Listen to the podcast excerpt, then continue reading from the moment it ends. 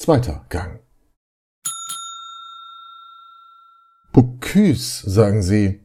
Nein, tut mir leid, nie gehört. Vor 1840. Danach schon.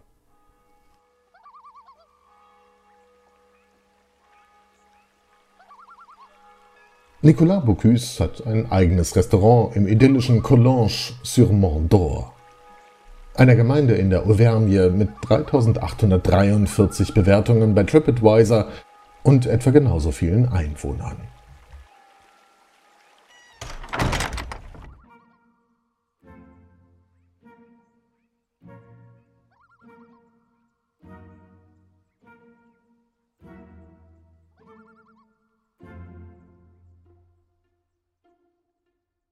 Keine 100 Jahre später steht ein sehr kleiner Franzose in der Küche des Auberge bezeichneten Lokals.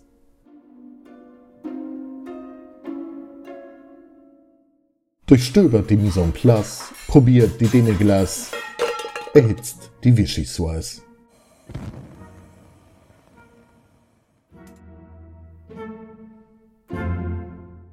Kinder in einer Küche sind eine helle Freude. Paul ist neun, da kann er auch arbeiten, statt alles durcheinander zu bringen. Sein Urgroßvater hat das Ding am Ufer der Saône gestartet. Paul wird es eines Tages übernehmen und eine Adresse daraus machen, die auf der ganzen Welt bekannt ist.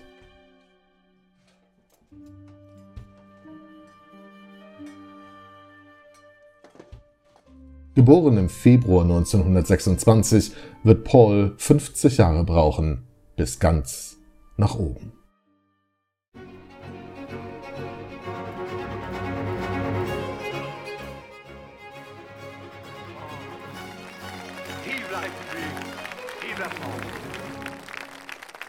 Da sitzt er im Jahr 1975 im Élysée-Palast und wird vom französischen Staatspräsidenten zum Ritter der Ehrenlegion geschlagen, als Koch.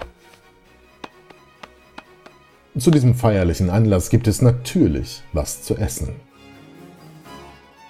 Die zwölf besten Köche des Landes haben ein Menü in fünf Gängen ersonnen. Von, mit und für Paul Bocuse. La Super Trüff V.E.E. ist dabei nur der zweite Gang.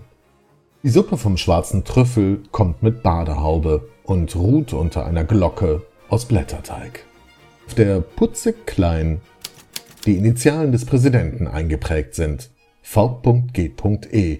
für Valérie Giscard d'Estaing. Sie wird fester Bestandteil seiner Speisekarte daheim in Lyon. Für zuletzt 87 Euro pro Portion. Für eine Vorspeise wirklich nicht zu wenig.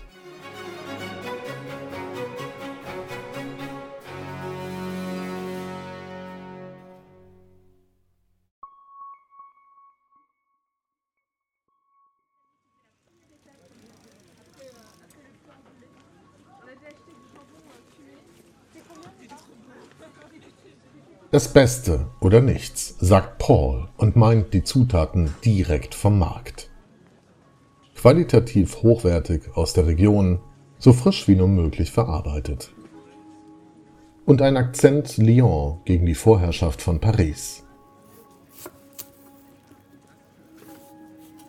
Das ist kurz zusammengefasst, was über 20 Köche mit einem Begriff verbinden, der Geschichte schreibt.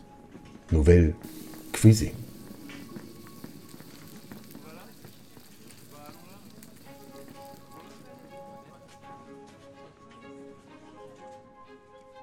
Die Einfachheit und die Frische der chinesischen Kochkunst, die Aromen der marokkanischen Küche, die brillante Handwerkskunst der französischen. Das ist das Dreieck der Kulinarik für Paul Bocuse. Das er jetzt von der Pike auf lernt, bei einer Sterneköchin und in den besten Restaurants des Landes.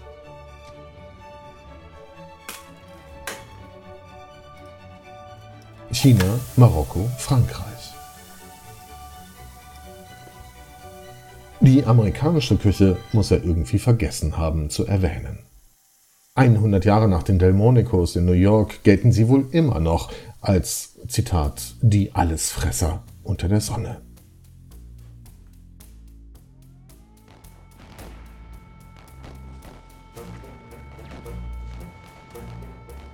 Wobei streng genommen auch in Paul Bocuse Adern amerikanisches Blut fließt.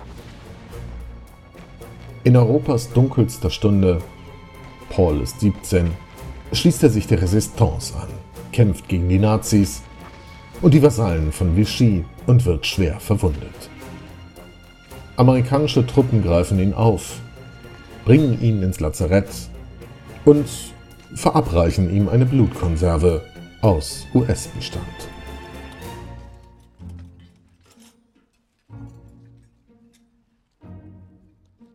Um seine Ehre wiederherzustellen und wieder ein bisschen mehr französisch zu sein, lässt er sich kurz darauf ein Tattoo in den Arm ritzen.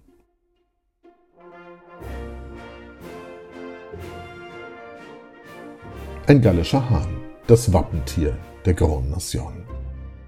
Die Tarnung hält, Paul wird der berühmteste aller Köche werden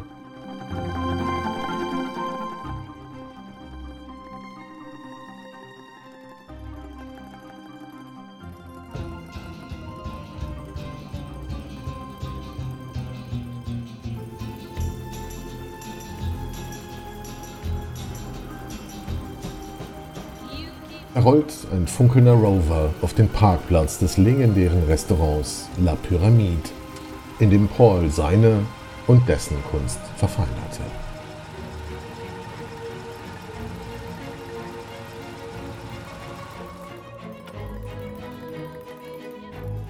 Aus dem Wagen schallt These Boots are made for walking, der Song des Sommers 1966.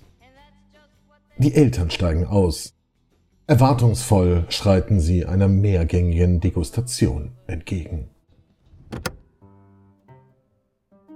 Die Jungs auf der Rückbank müssen dableiben. Ausgestattet mit einem Stapel Tintin-Hefte harren sie im Wagen aus.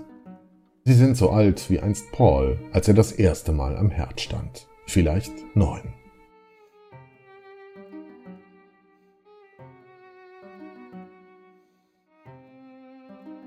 Einer von den beiden Jungs aus Amerika wird tatsächlich eines Tages Koch werden. In New York. Seine Wurzeln liegen hier und seine Leidenschaft hier, mitten in Frankreich.